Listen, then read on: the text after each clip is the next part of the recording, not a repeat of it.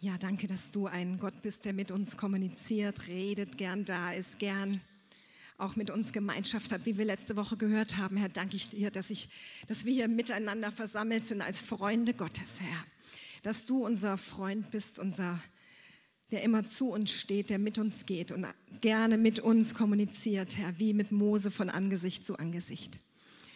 Und so laden wir dich ein, Heiliger Geist, dass du jetzt auch durch dein Wort weiter zu uns redest mit jedem Einzelnen, Herr, von uns in Zwiesprache kommst und dass wir dich verstehen und hören, Herr, und entsprechend antworten und reagieren.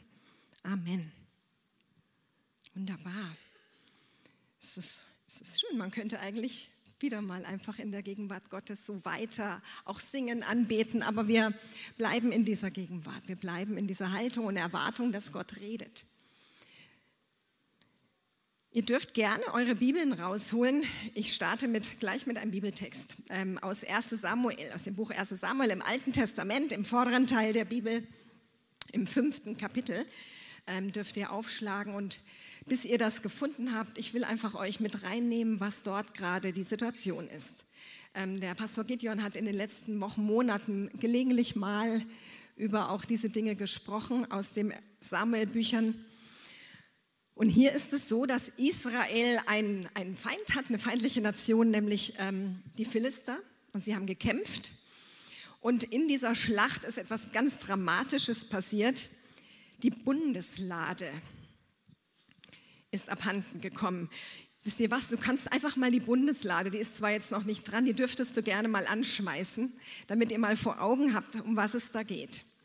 Das Volk Israel hatte ein ähm, ja, später ein Tempel und im Vorfeld hatte es ein, ein Zelt, einen mobilen Tempel und in dem waren verschiedene Dinge, aber im hintersten Bereich als Bild für uns der Ort, wo man ganz innig Gott begegnen konnte, stand diese Bundeslade unter anderem.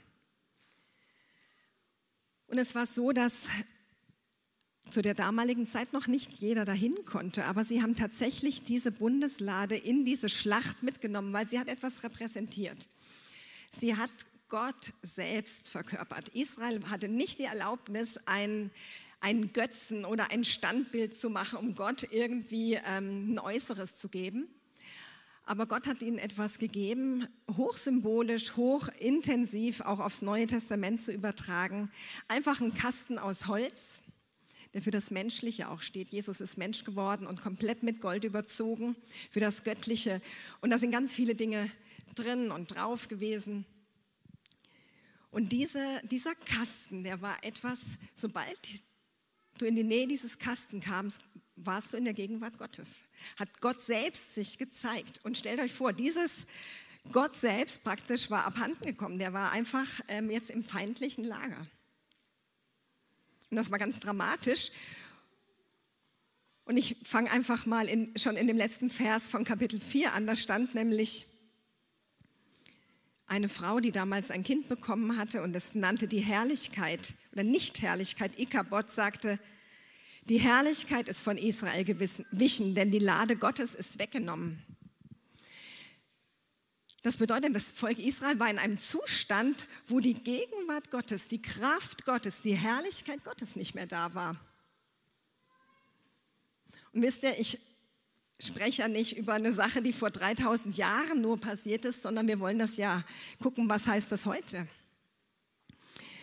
Wie sieht es in deinem Leben aus? Wie sieht es in uns als Kirche aus? Wie sieht es aus, wenn wir miteinander sind?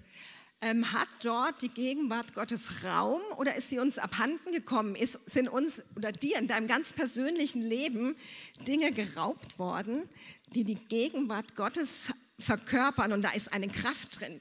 Die Herrlichkeit, die hier ähm, beschrieben ist in diesem einen Vers, ist das, was Jesus uns durch seinen Tod am Kreuz zurückerworben hat, dass wir wieder zur Herrlichkeit Gottes kommen können, zu dem, was uns strahlen lässt, was uns herrlich sein lässt, was uns prahlen lässt, was uns ähm, in Kraft Gottes unser Umfeld auch mitprägen und verändern lässt.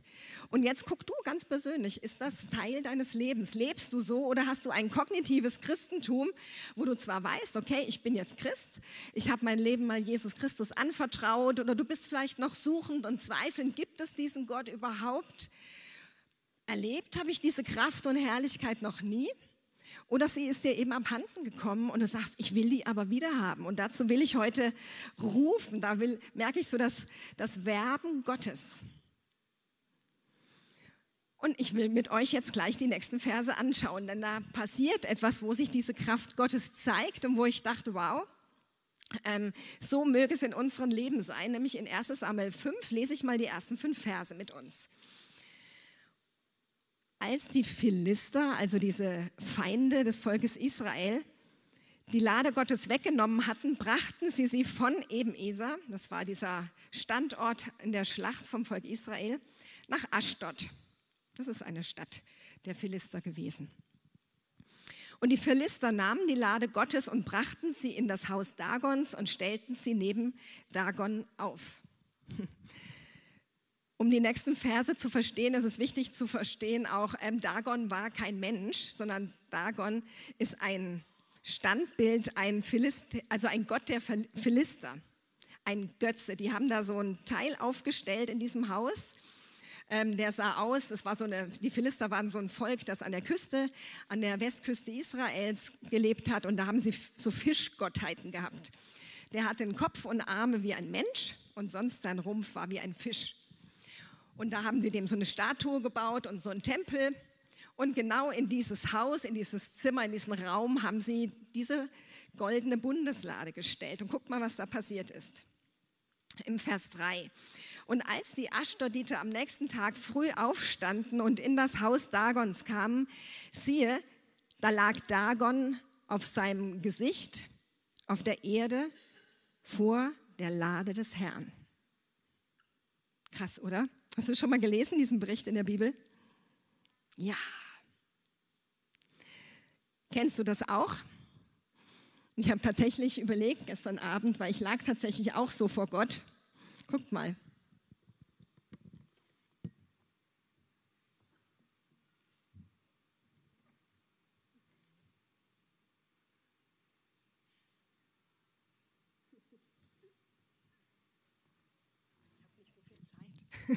Ich kann nicht länger da liegen. Ich liege manchmal in meiner Küche so vor Gott. In Momenten, wo ähm, ich so überwältigt bin von ihm, von seiner Herrschaft, von seiner Herrlichkeit, seiner Großartigkeit, von seiner Liebe.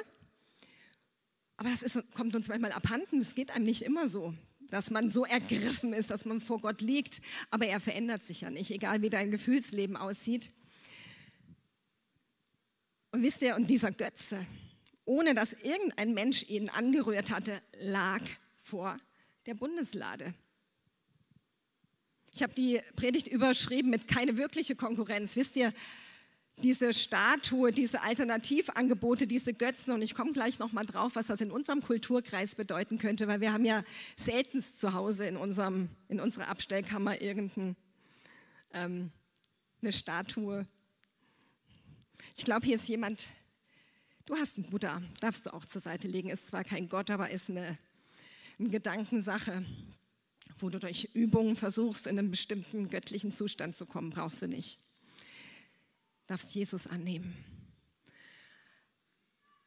Aber dieser Götze musste anerkennen, da ist ein Gott, der den Himmel und die Erde geschaffen hat und dem kann ich nicht standhalten. Der lag einfach da. Aber diese Menschen in Aschdod, diese Philister, die haben dann im Vers 4 etwas gemacht. Sie nahmen nämlich diesen Dagon und stellten ihn wieder an seinen Ort. Und als sie sich am Morgen des nächsten Tages früh aufmachten, siehe, da lag Dagon wieder auf seinem Gesicht auf der Erde. Aber noch was. Vor der Lade des Herrn, und zwar lagen der Kopf Dagons und seine beiden Hände abgehauen auf der Türschwelle. Nur der Rumpf Dagons war von ihm übrig geblieben. Darum treten die Priester Dagons und alle, die in das Haus Dagons gehen, nicht auf die Schwelle Dagons in Aschdod bis auf den heutigen Tag. Habe ich euch mal mit da hineingenommen. Es gibt es auch tatsächlich heute noch, dass Leute andere über die Schwelle tragen. Das kommt daher, dieser Brauch, weil man Angst hat, irgendwelchen Dämonen auf die Köpfe zu treten. Lassen wir auch lieber sein. Ne? Ich wollte euch nur diesen Bericht schon mal vorlesen, weil uns hier die Schrift ganz deutlich zeigt, wer der Stärkere ist. Wer der ist, der nicht zu übertreffen ist, der ist der kein, weißt du, die haben Dagon und die Bundeslade. Vielleicht haben sie gesagt, wir nehmen ihn eben noch mit dazu. Peer-Level, Augenhöhe. Wir haben niemanden, der unserem Gott entspricht, niemanden, der ihm gleichkommt, niemanden, der ähm, mit ihm in Konkurrenz treten könnte. Aber ist das auch unsere Lebensrealität? Erleben wir das auch so? Oder wie ich eben gesagt habe, was sind denn vielleicht für uns heute solche scheinbaren Konkurrenten, die, die so ein Stück unserem Gott die Show stehlen wollen in unserem Alltagsleben. Vielleicht müssen wir uns auch erstmal angucken, was ist denn eigentlich ein Gott? Ist ja nicht nur so ein Ding aus Stein oder Holz oder Plastik, sondern wie würdest du sagen, ähm, was ist Gott für dich? Wer ist er? Das erste ist doch mal das, was wir anbeten, oder? wem unsere Anbetung gebührt. Das ist immer das. Und ähm, ich weiß nicht, ob es etwas in deinem, in deinem Leben gibt, was du vergötterst, anbetest, außer Jesus. Und ich komme jetzt auf tatsächlich einige Dinge zu sprechen, die, und da werde ich auch nicht religiös, denn die sind uns von Gott geschenkt. Ja? Wir haben Autos, wir haben Ehepartner, wir haben Kinder, wir haben Berufe, Karriere, materielle Dinge, auch emotionale Dinge gutes Essen, das ist uns alles von Gott geschenkt. Es kommt immer nur darauf an, welchen Platz sie einnehmen. Und das sind gute Dinge. Gott hat uns ja reingestellt auf diese Erde, um zu genießen sogar. Ja? Ich liebe meinen Mann. Wir sind lange verheiratet. Wir müssen immer wieder an unserer Ehe arbeiten, aber da ist eine Liebe, die haben wir geschenkt bekommen. Aber wir wissen trotzdem beide, wir werden uns nicht vergöttern. Wir werden nicht im anderen das suchen, was uns nur Gott geben kann. Tiefstes Glück. Natürlich erleben wir das in unserer Ehe, Momente. Aber es gibt auch andere Momente. Oder es geht überhaupt nicht, dass mein tiefstes Innere, Innerstes durch einen Menschen gesättigt werden kann. Es geht nicht. Es wird anstrengend dann für beide Seiten, wenn wir das voneinander sogar erwarten auch. Oder vielleicht hast du ein Auto und du hast dein Herz dran gehangen. Es kommt immer darauf an, ob du frei von dieser Sache bist. Wenn Gott uns materielle Dinge gibt und du sagst, oh, wenn ich das nicht hätte oder Neid ist da, weil der andere etwas hat, dann acht, lass uns mal auf unser Herz achten. Hat sich da vielleicht irgendetwas an eine Position geschlichen, die dort rechtmäßig nicht zu sein hat? Und eigentlich ist das nur dann, wenn wir nicht wirklich in Gott gesättigt sind. Wenn wir satt sind, brauchen wir nicht zu McDonald's. Wenn wir gesättigt sind in Gott und deshalb ist mein tiefstes Verlangen, ähm, seit ich Jesus kenne, dass ich in Gott gesättigt bin, weil ich dann weiß, dann haben die Dinge, die mich ablenken wollen in meiner Nachfolge Jesu, die mich auf Track halten wollen, die mich in meine Berufung bringen wollen, die wollen, dass Christus in mir sichtbar wird, durch mir sichtbar wird, dass mein Umfeld mit der Kraft Gottes in Berührung kommt, dann haben diese Dinge keine Chance. Weil wenn ich satt bin, warum sollte ich denn dann noch zu McDonald's gehen? Boah, ich esse ganz gern mal einen Burger.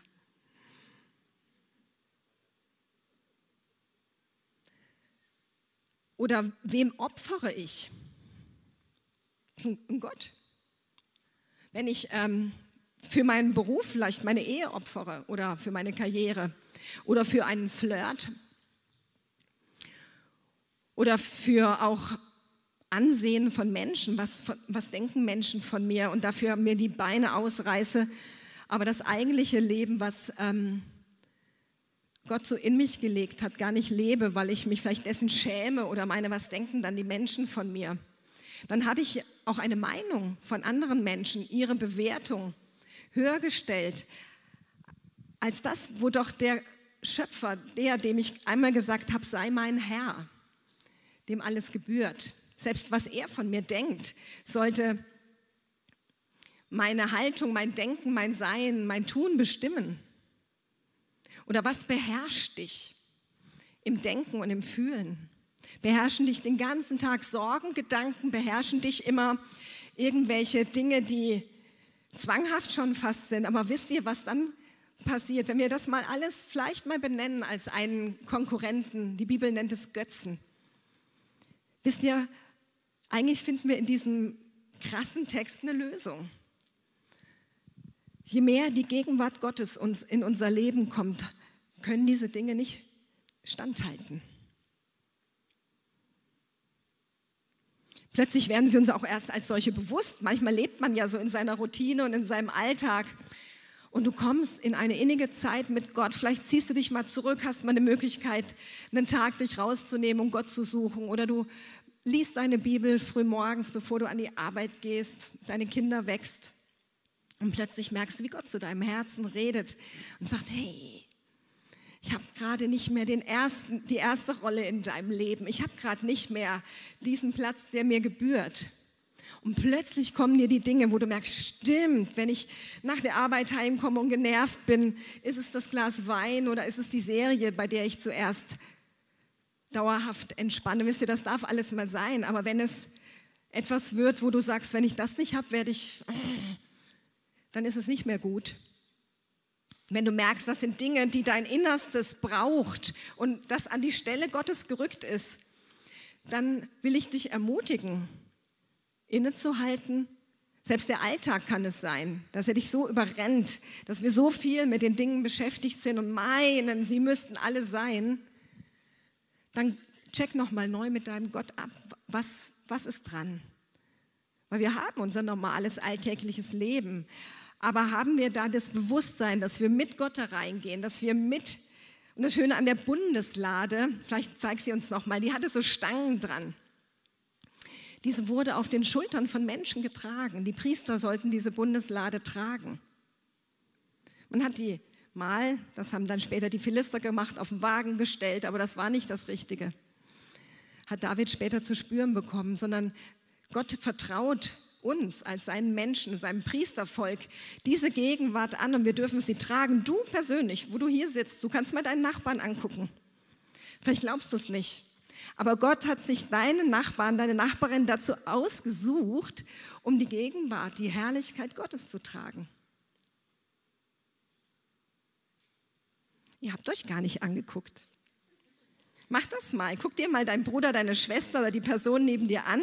Denk, stimmt, das ist eine Person, in der soll, will Christus gesehen werden, deutlich werden.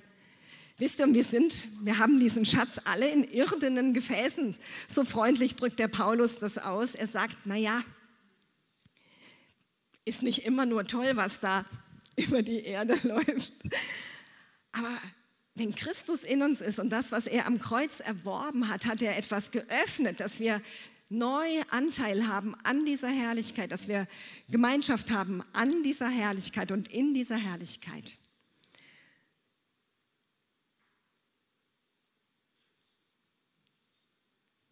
Das Doofe bei Dagon war, beim ersten Mal haben sie den wieder hingestellt. Vielleicht hast du das auch schon mal gemacht. Du hast die Herrlichkeit und Gegenwart Gottes erlebt aber das hatte keine nachhaltige Auswirkung. Du warst vielleicht in der tiefen Anbetungszeit mit Geschwistern im Gottesdienst, in dem Powerabend, in der Herrlichkeitszeit, beim Open Heaven und du bist Gott begegnet. Und du kommst nach Hause, aber stellst dir dann diesen Götzen, der eigentlich gerade in dieser Zeit gefallen war, wieder hin. Und sagst, nö, ich laufe jetzt doch genauso durch meinen Alltag, wie das vorher der Fall war. Okay, hier gab es eine zweite Chance. Es gab noch eine Nacht, wo die Bundeslade gekommen ist oder dort stand und Gott wird wieder zu dir kommen. Aber dann sei ermutigt und richte diesen Götzen nicht wieder auf.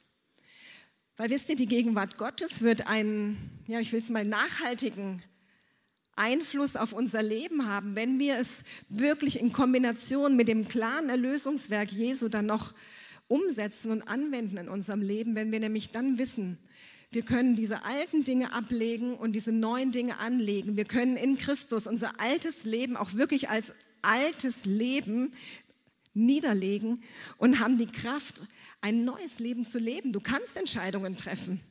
Du kannst sagen, ja, das war früher das, ohne das habe ich mir gar nicht vorstellen können zu leben. Es hatte einen Platz eingenommen, der eigentlich nur Jesus gebührt.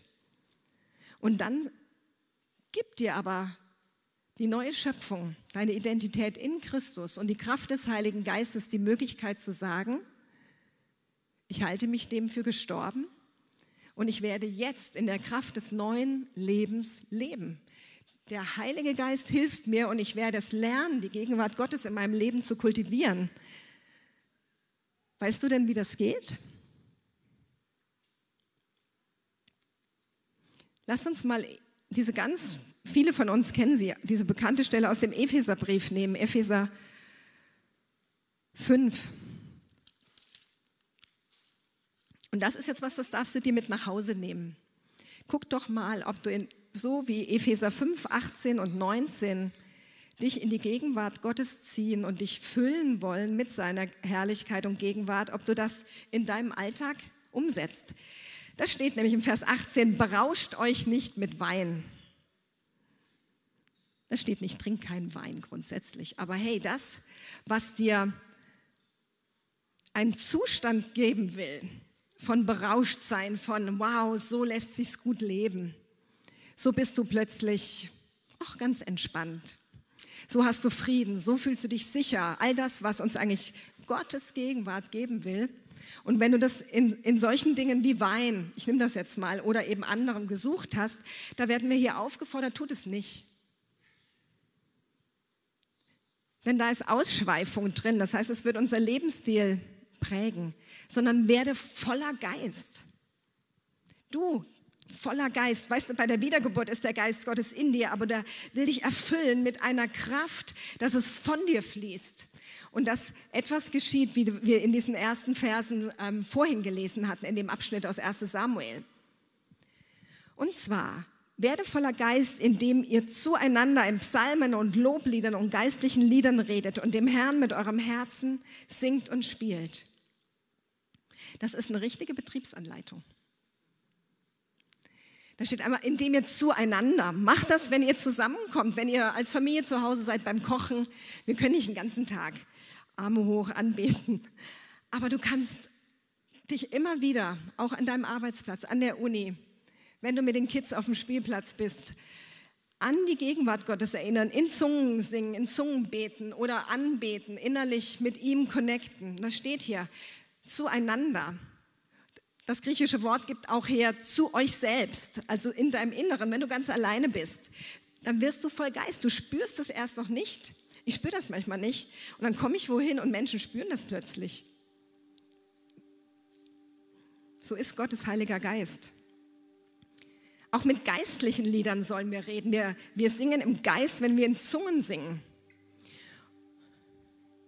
Wisst ihr was? Leider ist das für euch am Bildschirm nicht möglich, aber ich würde tatsächlich, wenn wir nachher den Livestream beendet haben, wir haben nämlich heute keine Gebetslaunch, würde ich all die, die noch nicht die Taufe im Heiligen Geist empfangen haben, die noch nicht in Zungen beten, ich lade euch ein, mal hier vorne hinzukommen nachher. Ich würde da mit euch beten wollen, weil wir sehen das hier als eine Kraft, wo wir, wenn wir in geistlichen Liedern reden, der Herrlichkeit und Gegenwart Gottes in unserem Leben Raum geben und dazu, wow, das will ich nicht mehr missen in meinem Leben. und dem Herrn mit eurem Herzen singt und spielt, weil das hat eine Kraft. Ich wollte euch zum Abschluss ein Erlebnis erzählen, was wir im Urlaub hatten. Wir waren mit einer Freundin im Urlaub, es war an der Ostsee, und dort war ähm, ein Mensch, der ähm, auch vom Äußeren sehr auffällig, er hat Yoga praktiziert in einer Weise, wo er wirklich spirituelle Mächte angezapft hat. Es gibt ja diese unsichtbare Welt. Und das war aber keine gute Macht. Das haben wir gespürt. Manchmal hast du es nicht gespürt. Ähm, unsere Freundin ist einmal an ihm vorbeigelaufen und hat es nicht gespürt. Aber auf dem Rückweg, als er dann da stand und seine Übungen praktiziert hat, oh, da ging eine ganz schöne Power von ihm aus. Aber nicht der Heilige Geist, sondern, und das finden wir immer wieder, mit diesen Konkurrenten, diesen Götzen sind wirklich Dämonen verknüpft. Das schreibt Paulus im ersten Korintherbrief. Es wird im 5. Mose immer wieder beschrieben, weshalb sie auch keine Götter anbeten durften, sollten, weil man plötzlich sagte, hey, da kommt eine geistliche Dimension in dein Leben, die willst du nicht haben. Auf der anderen Seite, wenn wir im, im Heiligen Geist beten, kommt eine geistliche Dimension in unser Leben, die wollen wir haben. Okay, aber dieser Mensch, der dort an der Ostsee war, hat tatsächlich teilweise diese Power freigesetzt und wir wussten, das ist nicht gut und davon wollen wir uns auch nicht beeinflussen lassen. Aber Markus und ich, wir hatten es erlebt, dass wir so ein bisschen Spannungen in diesen Tagen hatten miteinander. Und er sagt, das war nicht schön. Und dann haben wir einen Abend zusammen angebetet und gesungen und dann war das weg. Und ich hatte in der Nacht einen Traum und bin an der, an der Küste langgelaufen und da war wieder dieser, in dem Traum dieser Mensch, der das so praktizierte. Und er stand da und plötzlich dreht er sich total zornig um und guckt mich an und sagt, wann habt ihr das letzte Mal wieder gesungen? Ich wusste, die geistliche Welt merkt es, wenn wir dem Herrn anbeten. Oder wir hätten auch meckern können. Wir hätten auch unseren Alltag mit Murren, mit Motzen, ach wie doof ist der Tag wieder verbringen können. Aber wenn wir in dieser Gefahr stehen dazu, dann lasst uns anbeten, weil da ist es tatsächlich so, die Gegenwart Gottes breitet sich aus und diese Götzen fallen. Wir können nicht standhalten. Wir brauchen keine Angst haben. Und hier hat Gott dir, du musst nicht Worship-Leiter sein, du musst nicht am Piano spielen können. Aber du hast ein Herz, welches deinem Gott singen kann, in Zungen, in verständlichen Sprachen, in Liedern, die du kennst, in Liedern, die dir in den Sinn kommen. Aber mach das. Das hat eine Kraft und wird in deinem Leben auf Dauer, wenn es ein Lebensstil wird, etwas beeinflussen und prägen, wo du merkst, da ist eine Kraft, eine Gegenwart Gottes, die geht über meine natürliche Kraft hinaus. Die geht über das hinaus, was mir menschlich möglich war. Ich bin vielleicht von der Persönlichkeit shy, ich bin vielleicht äh, schüchtern, ich bin vielleicht traurig, manchmal neige zu Depressionen oder, oder Trübsinn. Aber dann kommt Gott und dann kann sich diese neue Schöpfung entfalten in dir, die wird sichtbar, spürbar und dein Umfeld wird etwas abbekommen davon, von dieser befreienden Gegenwart Gottes. Vielleicht gibst du uns nochmal die, die letzte Folie, diese mit diesen zwei Spots, weil das will ich euch mitgeben. Suche und bewahre die Gegenwart Gottes für dein Leben täglich. Fang doch am besten morgens an. Wenn du dann mit Gott, ich habe ähm, einen Mentor, der hat gesagt, hat seine prophetischen Leute so trainiert. Such doch morgens die Gegenwart Gottes and get in, in harmony with him. Komm in Harmonie, in Übereinstimmung mit deinem Gott. Und wenn du im Lauf des Tages merkst, es kommt dir abhanden, weil du vielleicht motzig warst, weil du neidisch warst oder weil dich jemand verletzt hat, dann bring es schnell wieder in Ordnung, dass du in deiner Beziehung mit Gott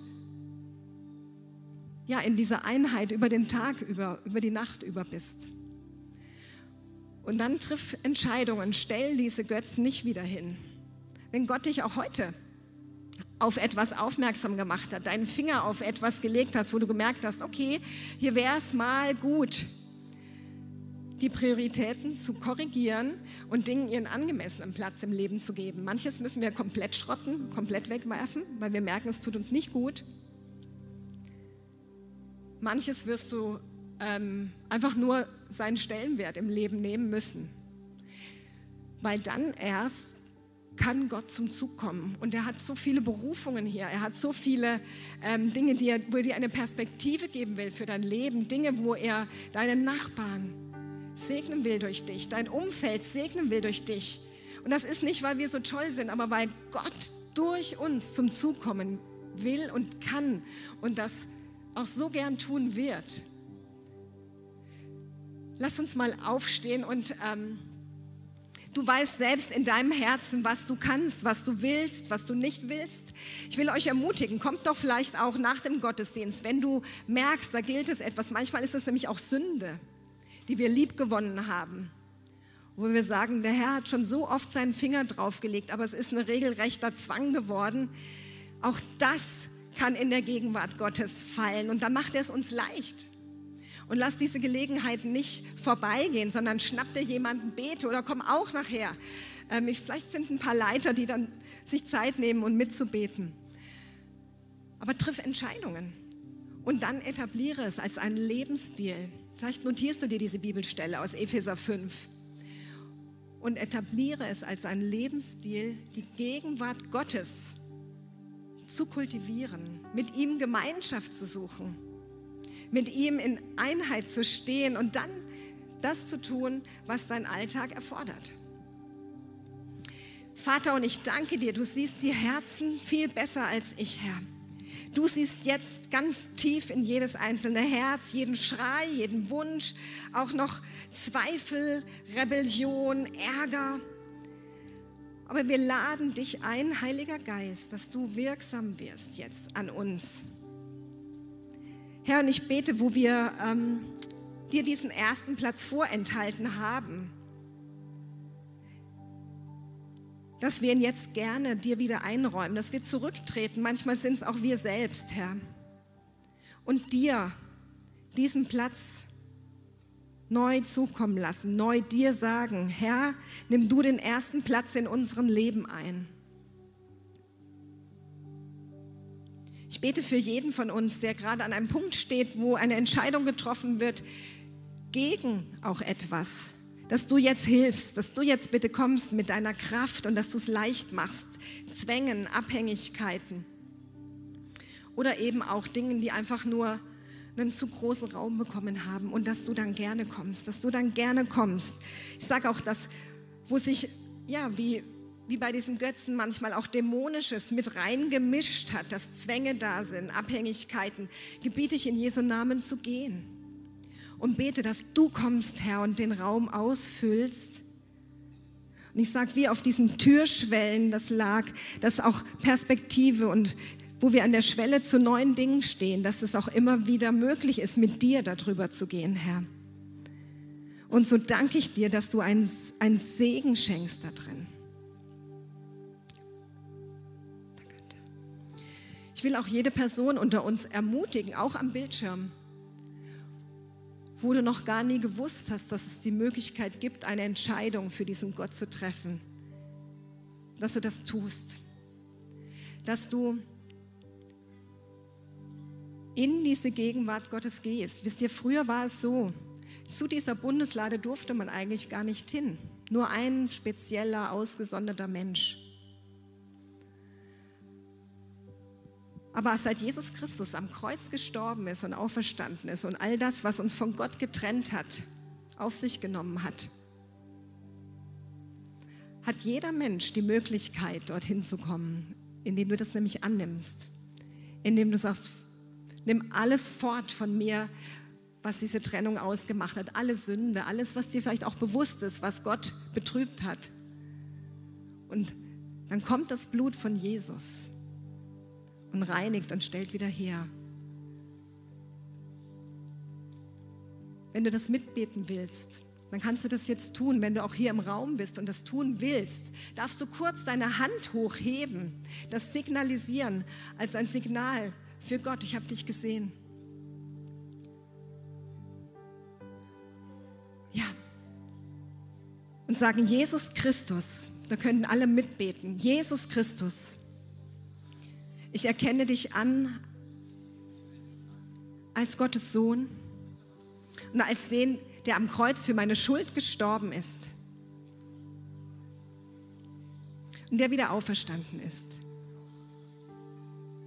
und ich empfange dich als Herrn in meinem Leben. Und ich bitte dich, dass du mich die nächsten Schritte führst und ich eine Beziehung und Freundschaft mit dir entwickeln kann.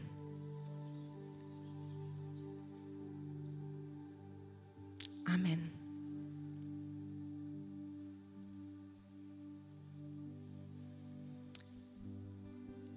Herr, ich danke dir auch, dass du uns allesamt segnest jetzt auf unserem Weg. Dass du deinen Segen legst jetzt auf uns, weil wir dich so dringend brauchen. Danke, dass du uns behütest. Danke, dass du dein Angesicht, deine Gegenwart über uns leuchten lässt. Danke, dass du uns deinen Frieden gibst. Und ich rufe Häuser hervor, in denen du angebetet wirst. Ich rufe Büros und Unis hervor, in denen du in den Mittelpunkt gestellt wirst, in den Herzen, in den Gesprächen. Danke, dass du einen Segen bereithältst für jeden von uns, Herr. Amen. Amen.